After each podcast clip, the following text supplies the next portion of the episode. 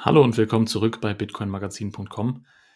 Ja, ihr habt es vielleicht mitbekommen, es ist wieder unglaublich viel passiert in den letzten Tagen rund um Bitcoin und das wollen wir jetzt als Anlass nehmen, euch dann nochmal ein Nachrichtenupdate zu bringen und wir starten auch direkt rein hier mit der ersten Meldung. Das Handelsblatt titelt Berliner Kryptobank Nuri ist insolvent. Ja, ihr habt es wahrscheinlich mitbekommen. Jetzt ist es also soweit. Auch wir haben ja hier auf dem Channel schon ähm, zumindest vor dem Ertragskonto von Nuri gewarnt gehabt, dass man das nicht machen soll. Und jetzt ist tatsächlich aber die, die ganze Bank, die ganze Bank Nuri ist jetzt insolvent oder hat zumindest Insolvenz angemeldet, muss noch angenommen werden. Wird aber davon ausgegangen, dass das passiert. Und ja, da stehen jetzt also 500.000 Kunden, die wahrscheinlich so ein bisschen Angst haben jetzt um ihre Einlagen dort, um ihre vor allem Krypto- oder eben Bitcoin-Einlagen. Nuri sagt aber, wenn wir hier auf die Seite von Nuri mal gehen, die haben da auch eine Meldung zu veröffentlicht. Ähm, Nuri hat am Dienstag Insolvenz angemeldet. Direkt im Nachsatz sagen sie, alle Einlagen und Investitionen auf den Nuri-Konten sind durch die Partnerschaft mit der Solaris Bank AG sicher. Okay, das sagen die also mal, dass man sich da keine Sorgen machen muss. Was mich aber so ein bisschen stutzig gemacht hat an der Stelle, ist hier eine Formulierung. Mal hier, genau. Also Nuri schreibt, du hast weiterhin garantierten Zugriff auf dein Geld und kannst es jederzeit ein- und auszahlen. Bis auf weiteres wird sich daran nichts ändern. Bis auf weiteres. Ähm, die Formulierung hat mich ehrlich gesagt schon ein bisschen stutzig gemacht und ich glaube, möglicherweise sollte man da, um auf der sicheren Seite zu sein, auch stutzig werden. Also meine Empfehlung nach wie vor, wenn ihr noch Coins bei Nuri habt, zieht sie einfach ab, solange es geht. Denn bis auf weiteres wird sich daran nichts ändern. Das heißt ungefähr so viel wie, ihr könnt so lange auf eure Coins zugreifen, wie ihr eben darauf zugreifen könnt. Und wenn nicht mehr, dann nicht mehr. Also ja, jetzt nicht in Panik ausbrechen, aber ich würde jetzt schon das nicht noch weiter auf die lange Bank schieben. Beschäftigt euch nochmal mit dem Thema Coins selbst aufbewahren. Ähm, legt euch ein Hardware-Wallet zu oder von mir aus auch gerne, wenn es jetzt schnell gehen soll, für die kurze Frist ein Software-Wallet à la Blue Wallet oder Moon Wallet oder Wallet of Satoshi. Da gibt es ja auch viele verschiedene Lösungen, die alle sehr gut sind. Und ja, schaut einfach, dass ihr eure Coins dorthin transferiert, dass ihr selber darauf aufpasst, weil das wäre echt das Schlechteste, was passieren kann, wenn ihr eure Coins in so einer Insolvenz verliert. Weil was jetzt passiert, wenn dann die Insolvenzverwalter kommen und sagen, was kann denn verwertet werden? Nuri sagt, also Nuri hat ja auch verschiedene Konten. Die haben ja so ein Custodial Wallet und die haben so ein Non-Custodial Wallet. Bei dem Non-Custodial Wallet gehe ich tatsächlich davon aus, dass die da keinen Zugriff drauf haben, weil da die Kunden, soweit ich weiß, selber auf die Keys aufpassen und sie nur über die Nuri-Oberfläche sozusagen das einsehen können. Ähm, aber bei dem Custodial Wallet, das ist ja die andere, die andere Variante, wo man nicht selbst auf die Keys aufpasst, sondern wo die bei Nuri oder eben beim Partner der Solaris Bank liegen, da bin ich mir tatsächlich nicht so sicher, ob das nicht in so einer Insolvenzmasse verwertet werden kann. Um da einfach auf der sicheren Seite zu sein, wie gesagt, nochmal die Empfehlung, holt die Coins auf eure eigenen Wallets und passt auf eure Keys selbst auf.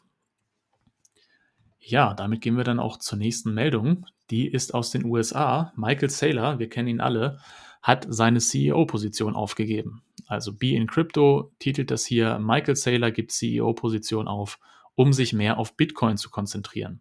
Das ist tatsächlich ein Zitat von ihm gewesen, was er auch bei Twitter, glaube ich, geschrieben hatte, dass er das macht, um sich mehr dem Thema zu widmen, wo er sich aktuell ja scheinbar mehr für interessiert, nämlich Bitcoin.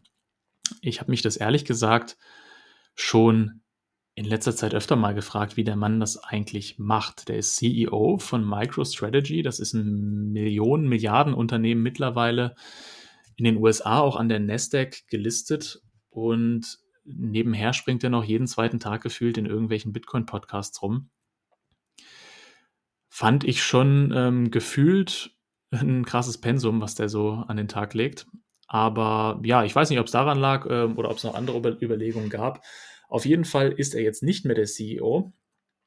Und jetzt übernimmt der Fong Li. Das war bisher der CFO. Der hat auch auf den äh, Quartal, bei den Quartalsberichten da häufig die Zahlen schon immer vorgestellt. Das heißt, er ist auch schon lange im Unternehmen dabei, trägt auch diese Bitcoin-Strategie mit, ganz wichtig.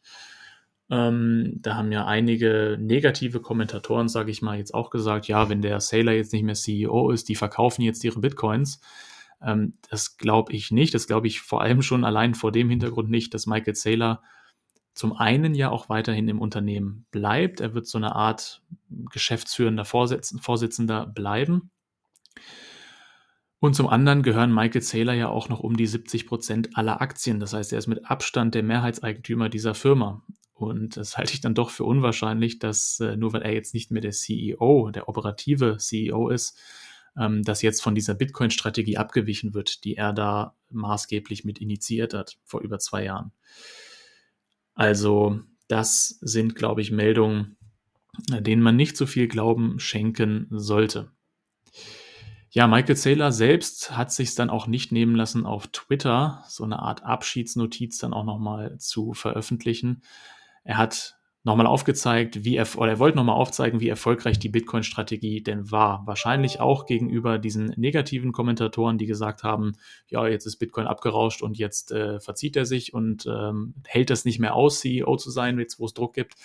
Ähm, er hat es jetzt hier also nochmal aufgezeigt, wie sich der Firmenwert von MicroStrategy seitdem verändert hat, seit diese Bitcoin-Strategie begonnen wurde und hat es verglichen mit anderen Anlageklassen und anderen Aktien. Und wenn wir das hier in der grafischen Darstellung uns auch mal schön ansehen, also MicroStrategy ist um 123 Prozent gestiegen, der Firmenwert nach Aktienbewertung, seit die Bitcoin-Strategie begonnen wurde.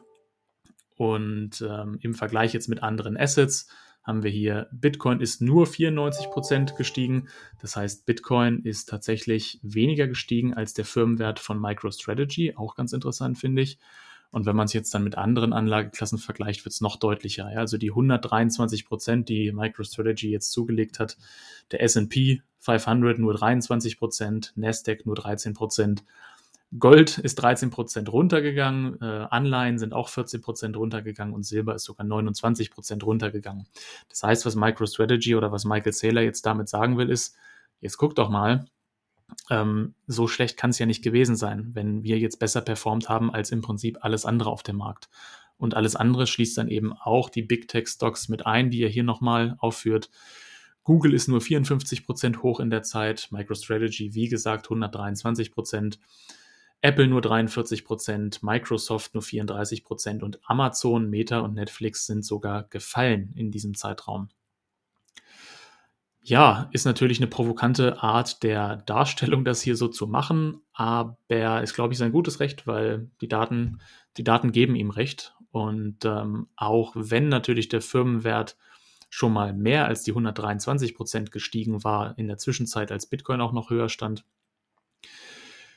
muss man, glaube ich, sagen, ja, äh, es steht eben trotzdem noch de facto heute eine Steigerung von über 100 Prozent da. Das heißt, es ist für die Shareholder, also für die Anteilseigner der Firma jetzt eine gute Strategie gewesen. Das kann man einfach nicht anders sagen. So, damit gehen wir zur nächsten Meldung. Wir sprechen über die Inflation. Gestern war ja der große Tag, wo in den USA die neuen Inflationsdaten rausgekommen sind. Und die Zeit, die deutsche Zeitung, die Zeit Online, titelt jetzt hier US-Inflationsrate sinkt deutlich auf 8,5 Prozent. Also da finde ich auch total geil wieder die Überschrift sinkt deutlich. Ähm, ja, kann man sich, glaube ich, drüber streiten. Jetzt von 9,1 Prozent auf 8,5 Prozent, wie deutlich ist das? Ähm, ja, also für die, für die Zeit ist das deutlich. Ähm, ja, aber sei es drum, also auf jeden Fall ist jetzt endlich mal, muss man ja sagen, die Inflationsrate in den USA wieder runtergegangen. Es ist ja vorher jetzt ähm, lange, lange Zeit immer nur hochgegangen und man hat darauf gewartet, wann, wann kommt es denn endlich mal wieder zurück. Jetzt hat es also den äh, lang ersehnten Rücksetzer gegeben von 9,1 Prozent im Juni auf jetzt 8,5 Prozent nur noch im Juli. Und das ist vor allem vor dem Hintergrund interessant, dass erwartet wurde von den Marktteilnehmern im Schnitt, dass wir bei 8,7 Prozent landen. Das heißt, diese 8,5 Prozent liegen sogar auch noch unter den Erwartungen. Und wie das dann eben immer so ist, wenn die Erwartungen dann positiv nochmal überrascht worden sind, sind die Märkte auf diese Meldung hin gestern dann hochgegangen. Nicht nur Bitcoin, auch die, auch die anderen Märkte. Ähm, aber gar nicht mal so sehr. Also ich glaube, Bitcoin ist dann, äh, als die Meldung rauskam, ist Bitcoin so drei bis vier Prozent gestiegen. Ähm, hätte ich jetzt ehrlich gesagt gedacht, dass die Auswirkung noch größer ist, ähm, wenn jetzt die, die Inflation niedriger ist als gedacht und auch niedriger als im Vormonat. Aber es, ja, das, das heißt für mich eigentlich so ein bisschen, dass die Marktteilnehmer immer noch nicht so richtig sicher sind, was jetzt die Fed damit macht, weil die Inflationsrate ist ja im Prinzip vor allem deshalb interessant, weil, weil ja die Fed darauf schaut und dementsprechend ihre Leitzinsen anpasst, ähm, weil die der Markt geht eben davon aus, dass die Fed nicht wieder runtergehen wird mit den Zinsen, bevor nicht die Inflation runtergekommen ist. Weil die können ja jetzt nicht einfach sagen, okay, wir senken jetzt wieder die Zinsen, aber wir haben immer noch 10% Inflation. Das wird wahrscheinlich nicht passieren. Das heißt, die Hoffnung ist, Inflation muss runtergehen, damit dann die Fed nachziehen kann und auch die Zinsen wieder zumindest nicht mehr so stark erhöhen kann, vielleicht einfach gleich bleiben lassen kann oder sogar senken kann. Das ist die Hoffnung und dass der Markt gestern also nur so drei bis vier Prozent darauf reagiert hat, ähm, ja, also für mich ist das ein Zeichen, dass der Markt nicht wirklich sicher ist, dass diese 8,5 Prozent jetzt die Fed schon dazu bringen werden, da eine Trendwende einzuleiten. Was, glaube ich, auch durchaus möglich ist oder sinnvoll ist. Wenn wir der Vollständigkeit halber hier noch auf Deutschland gucken, auch wir haben neue Inflationsdaten bekommen. Und der Spiegel schreibt hier auch, Inflation schwächt sich erneut leicht ab. Da trifft es die Formulierung, finde ich, besser, leicht. Wir sind jetzt bei 7,5 Prozent im Juli. Wir waren vorher bei 7,6 Prozent und davor bei 7,9 Prozent. Also, ja, wir hatten diese Trendwende schon vorher. Also, wir hatten schon im Juni sozusagen einmal eine gesunkene Inflation. Die USA haben es eben jetzt erst.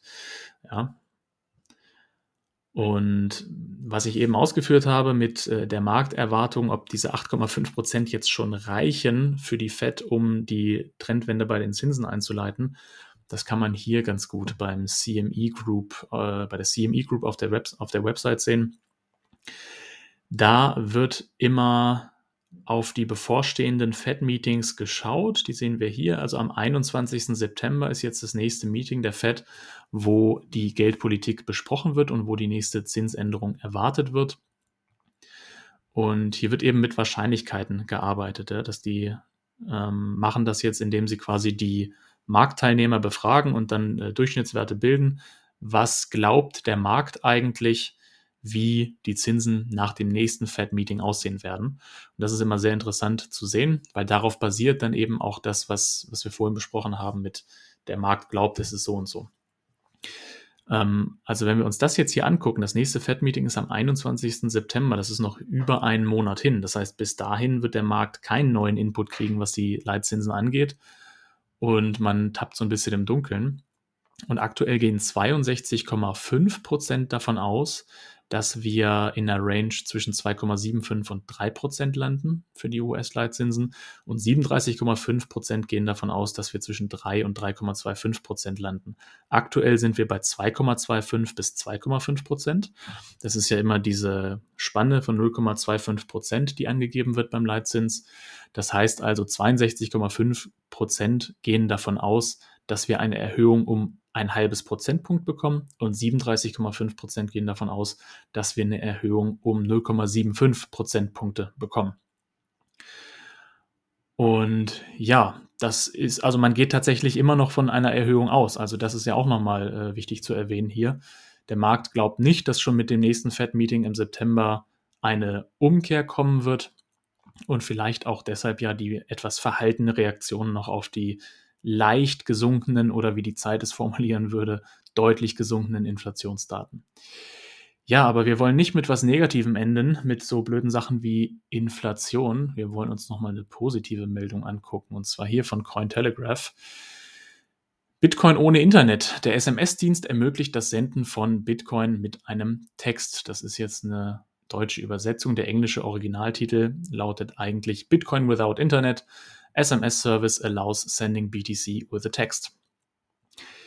Und da geht es darum, dass ein Entwickler in Afrika, und zwar genauer gesagt in Südafrika, ja, einen Service entwickelt hat, mit dem man tatsächlich Bitcoin ohne Internet nutzen kann.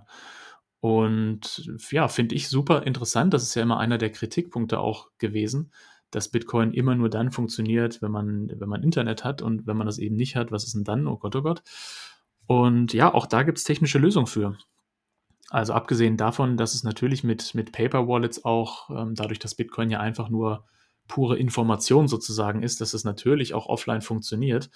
Aber das Versenden macht es natürlich einfacher, wenn man Kommunikationsmethoden wie Internet hat. Aber es geht eben auch per SMS. Und das ist vor allem interessant, weil der Artikel führt das hier noch ein bisschen besser auch aus. Und die sprechen auch mit dem Entwickler, der das gemacht hat. Also der Service heißt Machankura. Und ähm, ja, das funktioniert tatsächlich per SMS. Und das ist vor allem interessant vor dem Hintergrund, dass in Afrika Mobiltelefone eine ganz, ganz bedeutende Rolle spielen. Wir haben hier zum Beispiel das Zitat, die Zahl der Mobiltelefone in Afrika ist doppelt so hoch wie die der Menschen. Also Mobiltelefone ganz weit verbreitet für die Menschen, Internet eben nicht. Und deswegen ist das so eine gute Lösung oder spannende Lösung, gerade für, gerade für den afrikanischen Kontinent, weil ja, weil Bitcoin eben nicht, sorry, weil das Internet eben noch nicht so sehr verbreitet ist, aber die Leute sich eben sehr viel mit, mit Handys austauschen und vor allem mit SMS. Also das funktioniert ja über das GSM-Protokoll. Und ähm, ja, da werden hier auch Screenshots gezeigt, wie das funktioniert.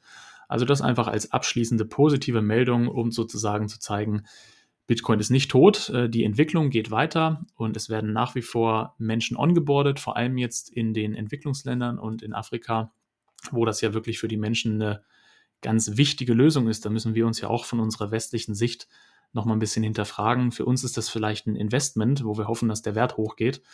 Aber für ganz viele Menschen ist das einfach eine Technologie, die ihnen ermöglicht, Handel zu betreiben, weil diese Menschen einfach, das ist über die Hälfte der Weltbevölkerung, gar kein Bankkonto hat und dementsprechend gar nicht sparen kann oder Handel betreiben kann. Und wenn denen das ermöglicht wird und jetzt noch vereinfacht wird mit, mit solchen Diensten, ist es eine gute Sache und ähm, ja, zeigt einfach, dass, dass da noch Leben drin ist, dass weiterentwickelt wird rund um Bitcoin, dass es äh, neue Technologien gibt, die es mehr, mehr Menschen einfach ermöglicht, Teil des Netzwerks zu werden. Und das ist einfach das, worum es am Ende immer geht. Bitcoin ist ein Netzwerk und die Teilnehmerzahl nimmt zu. Und das ist einfach alles, worauf es ankommt. Und ja, zeigt einfach, dass wir da auf einem guten Weg sind, auch wenn es in der Zwischenzeit natürlich immer wieder diese Meldung geben wird, über die wir heute gesprochen haben, dass einzelne Dienstleister dann den Bach runtergehen wie Nuri, dass, ähm, dass natürlich makroökonomische Faktoren nicht, ähm, nicht ausgeblendet werden können, wie Inflation, dass das natürlich dann erstmal für Komplikationen auch für Bitcoin oder zumindest für den Bitcoin-Preis sorgt. Ähm, ja, aber die Richtung ist vorgegeben. Es geht weiter nach oben. Die Zahl der Nutzer nimmt weiter zu und Bitcoin ist auf dem besten Weg zu einem, ja, zu einer weltweit sehr ernst genommenen Währung zu werden, wenn sie es nicht sogar schon sind. Und der Trend führt weiter nach oben und nicht nach unten. Und mit dieser positiven Note wollen wir das Video heute beenden. Wir danken euch fürs Zuhören, würden uns freuen, wenn ihr uns Feedback da lasst oder ein Abo für den Kanal. Und dann würde ich sagen, verbleiben wir mit freundlichen Grüßen. Macht's gut. Ciao.